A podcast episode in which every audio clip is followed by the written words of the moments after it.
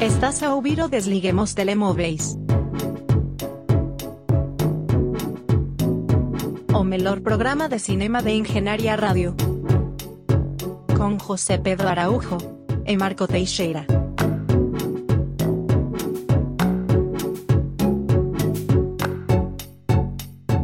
Sejam bem-vindos ao Desligue nos Telemóveis na Engenharia Rádio. Eu sou o Marco Teixeira, tenho ao meu lado o José Pedro Araújo, ele que é o mais experiente, o mais cotado e o mais famoso cinéfilo aqui presente na Engenharia Rádio. Uh, muito boa tarde e muito obrigado pelo elogio. Pensei que ias dizer no estúdio. Também no estúdio, mas Obrigado. por extensão, uh, toda a rádio, uh, seguramente não estou a dizer nenhuma mentira. E temos três filmes para falar, uh, um deles mais atual, os outros dois mais antigos. Como é óbvio, todos vistos os mais antigos, uh, provavelmente eles também os mais eruditos. Uh, eu tenciono lançar uma discussão curiosa um pouco mais à frente, mas se calhar começávamos pelos teus filmes e por aquilo que tu viste. Ok, um, vamos começar por então Cashback, um filme de 2006, que eu um, revogo o adjetivo que tu acabaste de apelidar uh, de erudito, porque não, não, não é, na verdade. Ok, Mas, mas tem muitos prémios com uh, louros na capa. Sim, verdade, mas isso há muitos filmes que, repara, muitas vezes são filmes independentes americanos que têm muitos prémios nesses festivais de ecos porque acabam por ser um filme um bocadinho melhor. Ahm, mas em espírito eles não deixam de ser filmes muito americanos, portanto, não, não assim muito eruditos. Bem, e, e é um bocadinho o que se passa com este filme. Apesar da capa ser ousada e ter uma mulher ah, topless, ainda que tapada pelo título do filme, tapada, é assim, os seus seios. Ah, mas, ahm, a- apesar disso, e vou-te dizer, isso foi uma das coisas, que, a principal coisa que eu nem sabia sobre que filme é que era. Não estou a dizer, foi Então, a tu, principal. tu viste por causa do topless. Não, não por causa do topless, por causa do sentido de parecer algo mais ousado.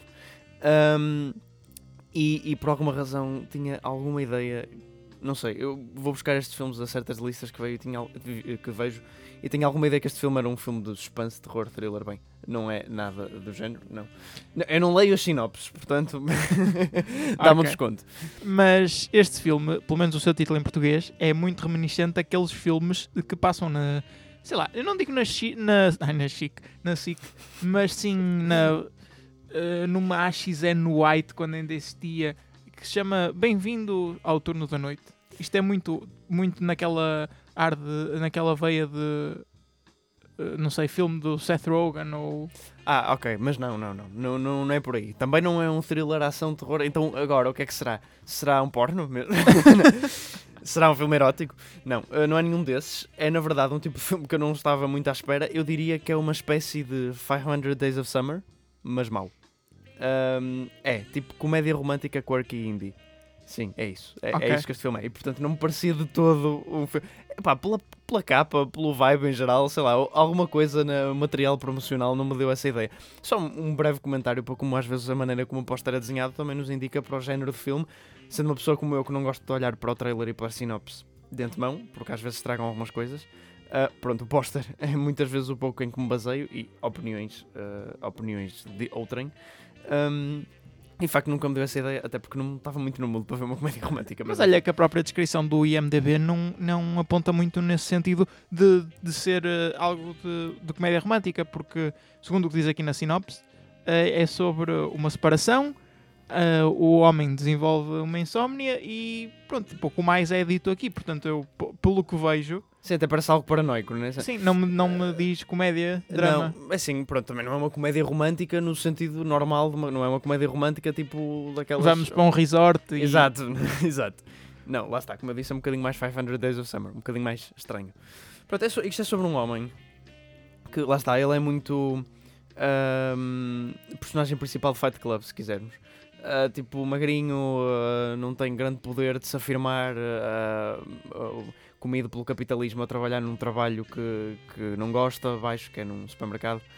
Ah, e a namorada dele, que é, que é, é acima da liga dele, efetivamente, ah, deixa-o por outro gajo. E ele fica, pronto, ele gosta muito de desenhar, ele tem uma veia muito artística, mas está preso ali a trabalhar no supermercado.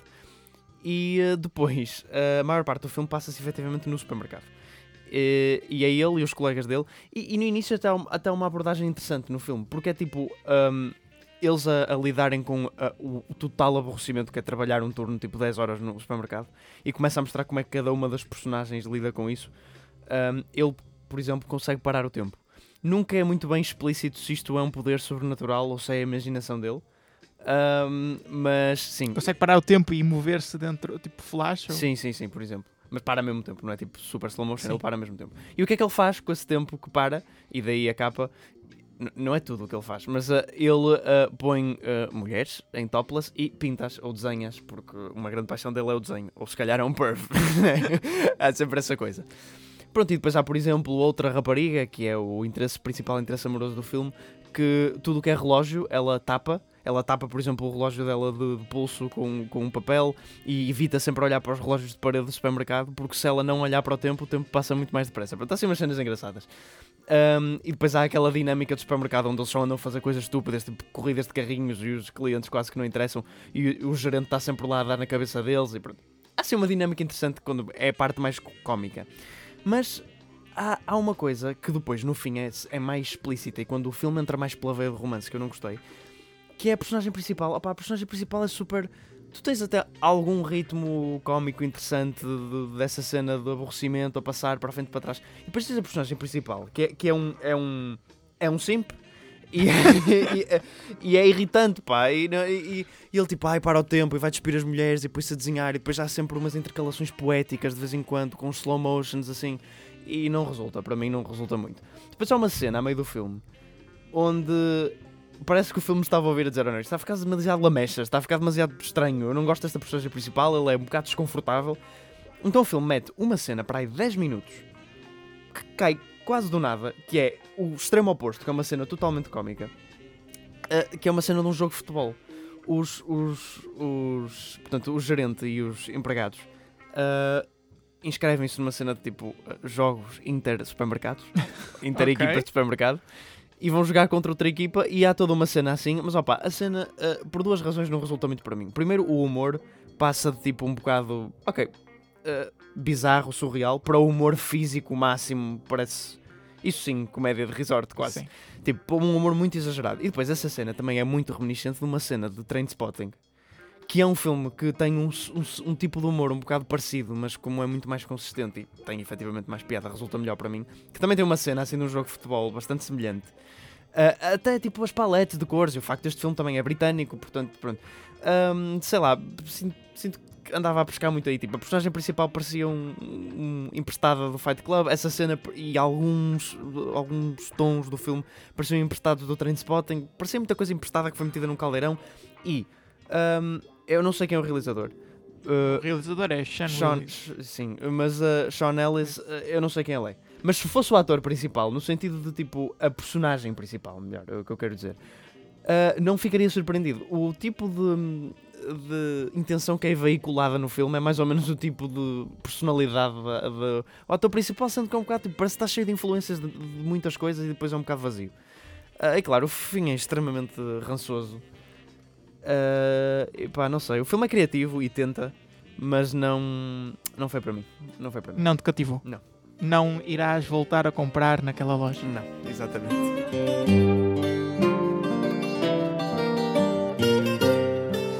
O filme que tu viste também foi Enter the Void, em português Viagem Alucinante, um filme de Gaspar Noé. Hum, e não sei dizer muito mais sobre ele. Primeiro, porque é que o viste? Vi-o porque eu queria vê-lo há muito tempo. Eu já, já vi três filmes de Gaspar Noé, sendo este o quarto. E eu gostei, da, gostei de alguns. Ahm, gostei muito do Irreversible e do Clímax, que ainda trouxe aqui ao programa, pensou. E depois vi um chamado I Stand Alone, não sei se cheguei a trazer aqui ou não. Não me recordo. Seul contre tu. Ah, é interessante, não, é, não adorei. E Enter the Void é de facto o mais célebre dele. Portanto, eu queria lhe dar, queria, queria ver. Deixa-me referir Diz algumas curio- uh, coisas curiosas sobre este filme. Primeiro, tem o, o título mais sugestivo de Gaspar Noé possível, pelo menos em português, uh, Viagem Alucinante. Depois tem um rating de 69 no Metascore. Ah, exatamente, muito apropriado. Ahm, muito mesmo apropriado. Aliás, mais apropriado provavelmente seria só para o filme que eu ainda não vi dele, Love, o filme que já referi várias vezes aqui, que eh, conta com uma ejaculação 3D. Enter the Void não lhe fica assim tão atrás. Atenção. Ah, ah, o filme é de facto extremamente sexual. Mas, mas Viste isto com os teus pais? não, não, por acaso não. Uh, por acaso, porque era a minha intenção ver. Eu apenas não vi porque o filme achei que era esquisito demais e de facto tinha razão. Uh, e para mim, o principal problema deste filme reside no runtime, que é 2 horas e 40 e é admitidamente exagerado. Uh, bem, mas primeiro vamos um bocadinho sobre o que é que é o filme. Uh, o filme é engraçado porque é contado sempre, é filmado sempre na primeira pessoa, portanto parece que estás a jogar um jogo, Sim. efetivamente. Tipo, tu só vês a cara da tua personagem principal. Isso não me parece muito apelativo. É um bocadinho. É como o Hardcore Henry. não, isso é um filme de ação. Tipo, tu só vês a cara da tua personagem principal quando ela se vê ao espelho. Coisa do género. Ah, tipo, tu mesmo, né? Ahm, e pronto, e é um gajo que vive em Tóquio. ah, ele tem lá a irmã. e é um drogado. E depois, eu acho que posso contar isto. Pronto, acontece relativamente cedo no filme. Lá está, acontece para aí aos 40 minutos. O filme tem 2 horas e 40. Ahm, a personagem principal morre. Uh, e tu vês o resto do filme como uh, uh, o, espírito espírito. da personagem principal um, pairar. Tu E- morres em primeira pessoa. Sim, sim, morres em primeira pessoa, sim. E depois vês, depois sai, ele tem, sai do próprio corpo, vê o seu cadáver e depois começa a andar por vários sítios de Tóquio a ver o que é que os amigos dele andam a fazer, o que é que a irmã anda a fazer e o que é que anda a acontecer. Depois há uma história que se desenrola ao longo de uma noite.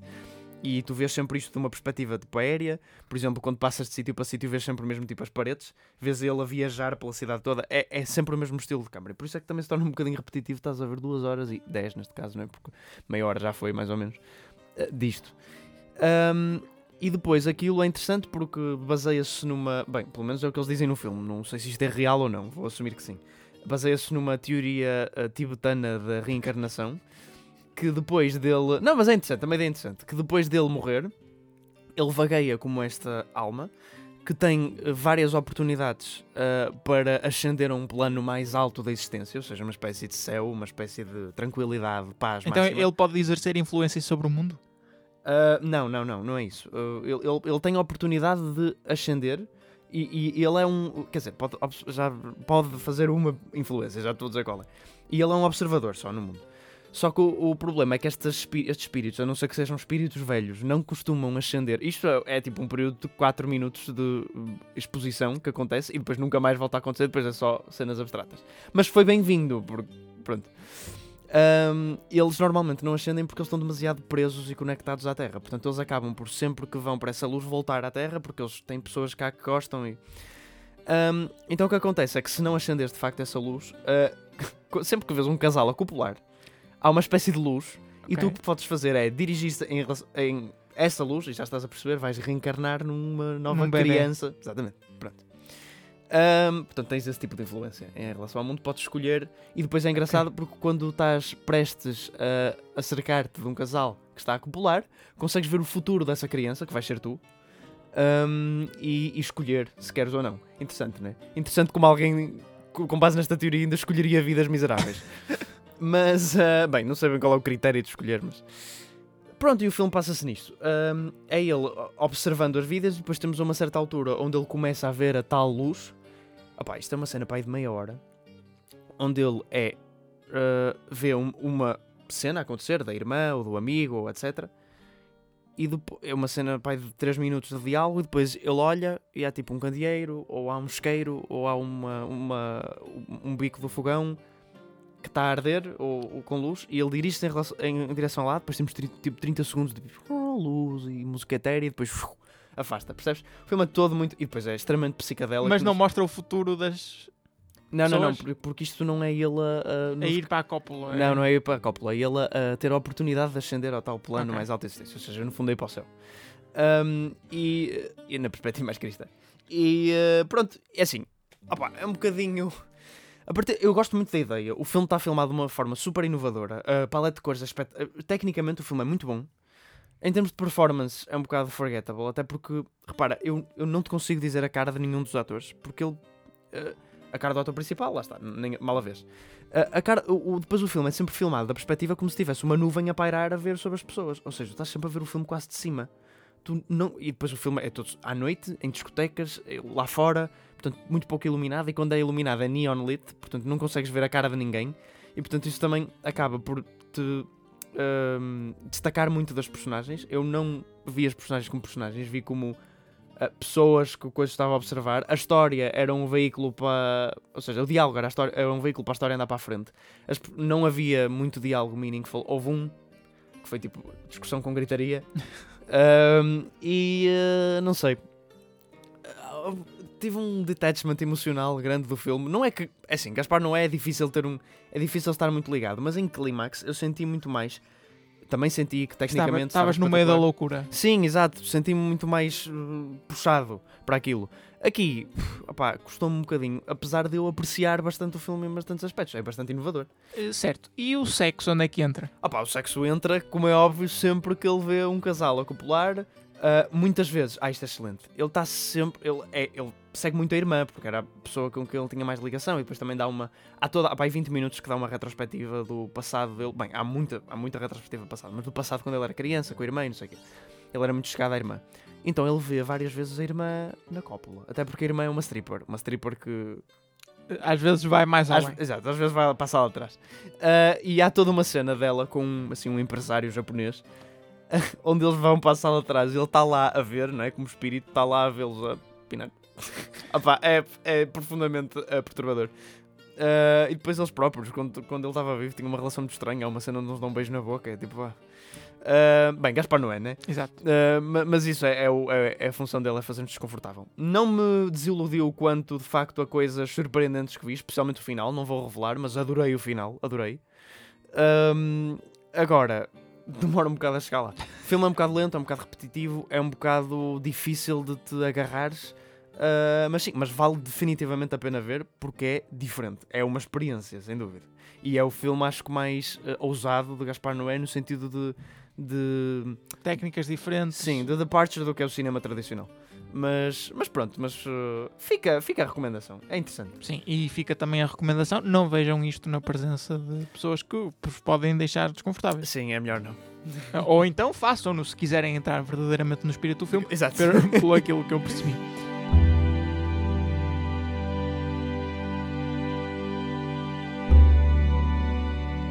É a minha vez de falar e vou falar de The Courier, um filme de 2020 que entra dentro de uma categoria muito particular.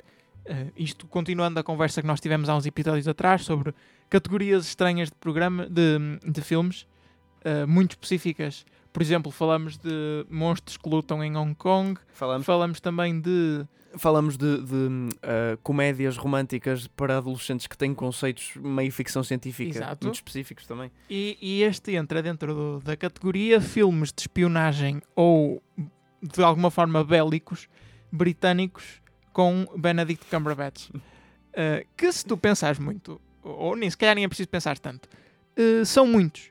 Mas antes de começar a conversa sobre Benedict Cumberbatch, que eu, eu queria mesmo forçar este assunto aqui neste programa, uh, deixa-me falar um pouco do filme. Não me vou alongar muito, porque o filme é absolutamente desinteressante. Eh, é baseado numa história verídica de um espião inglês, que na verdade não é espião, ele, ele é apenas um, um empresário que compra e vende produtos na, na, para lá da cortina de ferro durante o período da Guerra Fria. Portanto, ele vai para aqueles países de leste e, e tenta vender produtos americanos e faz a mesma coisa na América.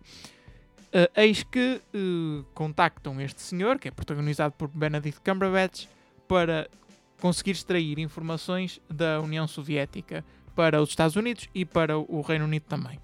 Eles têm uma, um, um informador dentro da União Soviética, que é um, também um empresário, mas dentro daquela cúpula de poder, que está disposto a dar segredos soviéticos aos americanos e aos britânicos, e só que não consegue tirar de lá as informações, então vai lá o Benedict Cumberbatch para trazer as encomendas para casa. Pronto, isto é o filme. Uh, Parece todos os filmes de espionagem que eu já vi na vida e, e nenhum ao mesmo tempo. Eu, eu- eu confesso, eu não gosto de filmes de espionagem porque mais que Tenet e etc, são os filmes que mais me confundem a ver. Porque repara, há filmes que me confundem bastante, mas eu sei que é suposto. Os filmes de espionagem não é suposto. É suposto eu chegar ao fim e perceber tudo. Eu nunca percebo tudo. Eu acho que não te perderias neste filme. Este filme é super linear, Ok. é muito previsível, é. é- não, não dá muito mais para elaborar a história do que isto, porque não há muito mais história do que isto. O que é estranho num filme de espionagem, um filme de espionagem é suposto, quando pensas em espiões, pensas em alguma ação, e não digo em ação de andar à porrada, dar socos, não. Algum suspense, algum. E, e aqui tu sentes que nunca está nada verdadeiramente em jogo. Uh, eu acho que posso entrar em spoilers, porque, por favor, não vejam isto. Uh, uh, os, o Benedict Cumberbatch e o, o Penkov, que é o, o, o tal informador russo, acabam por ser detidos pelos próprios serviços secretos da União Soviética. Uh, e o filme quase que acaba assim. O filme depois acaba com, com aquilo que aconteceu na realidade, com o, o, o Benedict Cumberbatch a voltar a, à, à terra natal depois de 20 anos preso, ou algo que foi. Mas o filme acaba com eles dois presos e a missão a falhar completamente. E tu nunca sentes que há nada em jogo. O filme tenta meter um enredo uh, sobre tentar uh, trazer o tal Penkov e a família da União Soviética para os Estados Unidos para ficar a salvo antes de serem apanhados. E há um, um plano quase numa cena, como cenas finais de, de Ocean's Eleven, onde há o mega plano, só que mal feito. Uh, só que eles acabam por ser apanhados aí. E mesmo assim, mesmo o filme acabando com uma num mau tom, mesmo supostamente estando a família de uma das personagens principais em jogo, tu não te consegues identificar. Não consegues. O Benedict Cumberbatch, a personagem dele, tem problemas na relação durante todo o filme, porque está sempre na, na União Soviética e fora da mulher. E eu estava a torcer para que aquela relação desse errado, porque eu não consegui sentir empatia nenhuma com personagem nenhuma. Uma espiã americana, que também é muito importante no filme, tem uma peruca estranhíssima. estranhíssima. Tu não consegues olhar para outra coisa senão aquilo. Há uma relação entre o, essa mulher e um espião britânico que é o mais estereotip, eh, estereotipada possível. Um, o espião americano parece. O, britânico parece o, o, James Bond, ele anda sempre ali de gravatinhas a dizer no, no, no, because I'm in charge. E, e é isto. E não. É daqueles filmes que custa mesmo ver. Não. não são coisas a passar na televisão e tu não ligas. O filme é muito escuro, muito escuro. Eh, de cor, não de, de tema. Uh, até porque todos os temas são abordados assim de forma um pouco ligeira. Mesmo quando a personagem principal começa a, a perder o contacto com a realidade, não é? Por estar pronto, com o stress de ter que, que estar a, a fazer de espião quando ele não é, na verdade. Mesmo isso não resulta. Parece. Eu não sei se é da realização, eu não sei se é de Benedict Cumberbatch, e aqui abro este, esta discussão. Eu acho que não há nenhum ator que seja tão, tão amado, ou pelo menos quando tu pensas em Benedict Cumberbatch, pensas num ator que gostes ou não gostes, é um ator bastante reconhecido, é, um, é famoso uh, e as pessoas tendem a vê-lo como um ator de qualidade. Embora, pronto, para quem esteja mais por dentro do assunto, possa, possa até discordar e imagino que tu até não, não gostes particularmente. Mas se tu fores a ver os filmes que ele fez, eu acho que ele não fez nada de extraordinário. Ele não fez nada que justificasse esta, a sua fama. Não é? Esta fama até é uma fama estranha, no sentido em que ele tem tipo legião. Legi, bem, isso já não é muito atual, mas tinha, quando estava mais no pico dele, legiões de fãs, mas tipo fãs tipo raparigas de 15 anos. O que é estranho, porque ele, assim, pá, Uh, não sendo eu homossexual, tenho alguma capacidade de, de avaliar rostos masculinos e ele não é propriamente uh, uh, giro, digo eu, mas o, agora, eu, eu, concordo com o que tu dizes. É porque ele já tinha esta fama antes de ser Doctor Strange na Marvel. E mesmo Doctor Strange na Marvel não é que Sim. tenha sido o filme mais. Eu diria que ele ficou verdadeiramente famoso de, com, com a série do Sherlock na, na Sim, BBC, Sim, mas mesmo assim isso não deixa de ser. Assim, nem toda a gente viu isso. Isso é uma coisa. Certo, Repara, mas é... isso foi o que, o, o que sim, trouxe sim, sim. para o mundo do cinema e, e, depois para começar a fazer filmes. Mas de, e, e, e, pouco depois ele fez o Imitation Game e foi um, um, um, filme que teve alguma atração e mesmo era tido como um bom filme. Mas depois disso eu acho que ele não fez mais nenhum papel e ficou sempre dentro do papel que fez no, no próprio Imitation, Imitation Game, Sim, que concordo. é a personagem britânica num filme americano. Sim, sim, exato. Uh, concordo contigo. Um, e até porque temos, isto, não é uma coisa obrigatória de atores britânicos. Temos montes de atores britânicos que as pessoas nem suspeitam que sejam atores britânicos, não é? E mesmo uh, ele, mesmo o Benedict Cumberbatch, por exemplo, se vês a, a performance no, em Doctor Strange, não é aquela performance que ele está sempre a fazer de típico, típica personagem britânica. Que ele, é que ele parece que ele próprio exagera. No... Sim, aquela personagem de um bocadinho arrogante, uh, mas mais inteligente que toda a gente é o britânico, não é? E uh... para além disso, é sempre uma personagem militar ou de, de serviços de inteligência. Uh, porque ele fez o Imitation Game, que pronto, é borderline espionagem, não é? Sim. Fez olhando para o Maurit uh, da Mauritânia, não é? Que eu também já falei aqui, ele faz de um militar. Uh, temos o quê? 1917, ele faz de militar também. Sim. E pronto, e posso continuar pela lista e, e seguramente serão só coisas assim. Pronto. E depois temos filmes como Zoolander 2. Sim, ele também tem, Eh, também tem o Black Mass. Também faz de uma. Opa, é um. É um filme do género também. É um filme de máfia, é um filme de crime. Todos os, os filmes onde ele entra. Pá, não- depois de tu seres famoso, qual é a necessidade de tu aceitares um papel principal num filme como The Courier? Ou um papel super secundário em 1917? Bem, mas isso acho que foi mais trabalhar com o Sam Mendes e não sei o que. Aí, aí eu acho o, posicionamento dele um bocadinho mais. Ok. Ahm, que é tipo, olha o Benedict Cumberbatch. É esse tipo de, de aparição que o filme estava a querer fazer. Mas sim, eu também não o considero um, um grande ator e acho que sim, ele faz um bocado o mesmo papel. Nunca vi um papel dele. De facto, eu quando penso num papel dele de referência, penso sempre no Imitation Game. E eu até gostei desse filme, mais do que devia. Ahm, ah, acho, acho, que o filme, acho que esse filme até está bem construído, ah, no sentido que é tipo, ok, é muito um Oscar bait, mas Sim, ah, e, e saiu durante aquela altura de teoria de tudo e coisas assim do Bem, género. mas, mas eu acho o Imitation Game superior ao, ao Teoria de Tudo. Ahm, sim, já agora, outro ator que. Mas esse já tem um Oscar no bolso. Que eu não considero grande coisa. O Eddie Redmayne, que não, não é tão typecast, ou seja, não. Mas. Sim, mas também é. E, e, tu, quando, e é fácil tu veres uma personagem e dizer, ah, esta é uma personagem de Eddie Redmayne. Pois, e também Mas- não acho um ator por aí além. mas- Certo, mas ainda assim, eu não acho que ele tenha entrado num tipo tão específico Sim, sim, quanto sim. o Benedict Cumberbatch tem entrado ultimamente. Sim, é verdade. Quanto mais não seja, porque Eddie Redmayne fez Jupiter Ascending e fez aquela excelente personagem do vilão que já lhe dá uma diversidade ao catálogo dele. Bem, enfim. Ahm, mas sim, eu concordo contigo. Ah, e, e Star Trek também entra na saga Star Trek. O Benedict Cumberbatch, eu vi um destes novos Star Treks. Eu nunca fui grande fã de Star Trek. Ah, mas também os atores estão lá a apostar. É um bocado Marvel. Né? Ahm, E falando em Marvel, eu acho que se não fosse mesmo Doctor Strange, a carreira de Benedict Cumberbatch estaria a secar muito rapidamente. Pois, e é assim, também o facto que tu perguntas, ah, porque é que ele entra no Courier e não sei o quê. Ahm, está um bocado a seguir a carreira da maior parte dos atores da Marvel, que é focam-se na Marvel e fazem filmes da Marvel e depois fazem filmes secundários que nem pouca gente vê.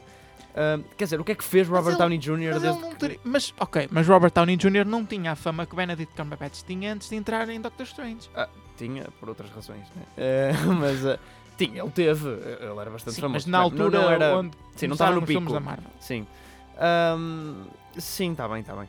Ah, mas, mas mesmo assim, mas em geral, a maioria dos atores da Marvel, quer dizer, eu estou a pensar e só tipo a Scarlett Johansson, pronto, essa Sim, continua a fazer mas bons filmes. Mas, ok, mas no caso da Scarlett Johansson, eu diria que ela aproveitou a projeção que a Marvel lhe deu Sim, para sim. depois se catapul- catapultar para outros projetos. O que eu acho que aconteceu com, com eh, Benedict Cumberbatch é precisamente o contrário. Ele, antes de- dos filmes da Marvel, ainda entrava num ou outro projeto de maior dimensão e onde ele, pronto, maior qualidade. E desde que começou a entrar nos filmes da Marvel, eh, não fez Sim, nada curiosa- de especial. Curiosamente, até a quarta temporada de Sherlock ah, foi universalmente panned. Portanto, engraçado que até a própria coisa que ele fazia que lhe deu a fama e que era universalmente amada foi ahm, rejeitada. Eu não vejo Sherlock, mas soube que a quarta temporada teve muito má recepção. Ah, mas sim, pronto, concordo neste pequeno rant de Benedict Cumberbatch que ele não. Não digo não merece a fama que tem, mas é estranho. E depois é estranho, é estranho esta a legião, mesmo antes dele entrar nos filmes da Marvel, mesmo antes dele começar a entrar neste tipo de filmes sempre igual, ou antes de entrar em vários filmes deste Sim. género. Ah, a fama dele era um bocado estranha, pronto, era Sherlock, né? Como tu dizes, pá, ok, é, é compreensível, é, é um papel de uma série. Mas ah, pronto, britânico. E terminamos aqui a conversa sobre Benedito Cumberbucho. Cumberbucho.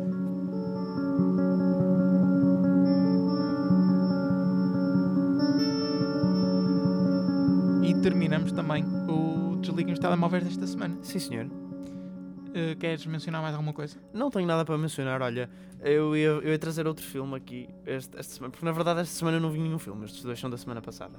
Ahm, eu, eu ia trazer um filme aqui da Netflix, espero conseguir trazer para a semana, que eu queria bastante ver, Qual? eh, chamado Mitchell vs. The Machines, um filme de animação da Netflix. Eu não tenho, nunca vi nenhum filme de animação da Netflix, mas por exemplo, disseram muito bem de Klaus, disseram muito bem de daquele da mão, a, a mão que é cortada Sim, do sim. corpo e anda sozinha, já não me lembro co- como é que se chama o filme. E eu não vi nenhum desses filmes. Where's My Body? Uh, é uma cena assim, é, sim. I, I Lost My Body. Foi foi o que tu disseste? Não, eu disse Não. Where's My Body. Pois, I lost my body, acho que é assim. Bem, não interessa. Mas ah, este Mitchell vs. The Machines vem na sequência da, disso da Netflix. Se bem que eu vi outro dia alguma cena sobre. Bem, mas o filme está na Netflix, eu vou assumir que é da Netflix. Mas ele é do Christopher Miller e do Phil Lord, se não me engano nos nomes, que são os realizadores do 21 e 22 Jump Street. Eu nunca vi esses filmes, porém. Confio muito na capacidade deles de animação, porque são os realizadores de um dos meus filmes de animação preferidos, não Pixar, uh, que, não Pixar e não Ghibli, que é o Lego Movie. Que é um excelente filme, que foi tipo, mega surpresa na altura. Um, e portanto, este Mitchell vs. The Machines, eu acho que nós chegamos a ver aqui o trailer, não tenho a certeza. Um, Não tenho essa ideia. que aparentemente não parece grande coisa, mas está a ter muito boa resposta. E uh, pronto, um filme de animação é sempre agradável. Vimos, vimos, Vimos, sim, não vimos? trailer. Também me lembro. Com Olivia Colman. E porquê que Ah, tu, por exemplo. isto- porque na altura eu lembro que tu disseste que não, não te pareceu nada especial. Pois não, e, e não me pareceu nada especial, mas de facto está a ter boa recepção e os realizadores são bons. Portanto, pronto, fica, fica a recomendação para quem quiser ver. A recomendação, eu não vi o filme, né, mas presumo. eh, se, se, Sim, se quiserem fazer um watch along connosco durante a, pro- para a próxima não- semana, não, Não é? garanto que veja, mas por, também estreia na Netflix esta semana The Woman in the Window, um filme que eu já quero ver há algum tempo. Esse sim, desconfio bastante da sua qualidade, mas tem Amy Adams e o realizador já deu provas de fazer bons filmes, como por exemplo Atonement, Sabes que filme também tinha Amy Adams? Hillbilly Elegy. Ok, mas Hillbilly Elegy não é tão mau como toda a gente disse. Hillbilly, Hillbilly Elegy é tipo. É melhor que o Cashback que eu vi esta semana. Ok. Mas, uh, Hillbilly Elegy é melhor que o Nomadland. Está dito. Portanto. Terminamos assim o programa e já sabem, podem voltar a ligar os vossos telemóveis.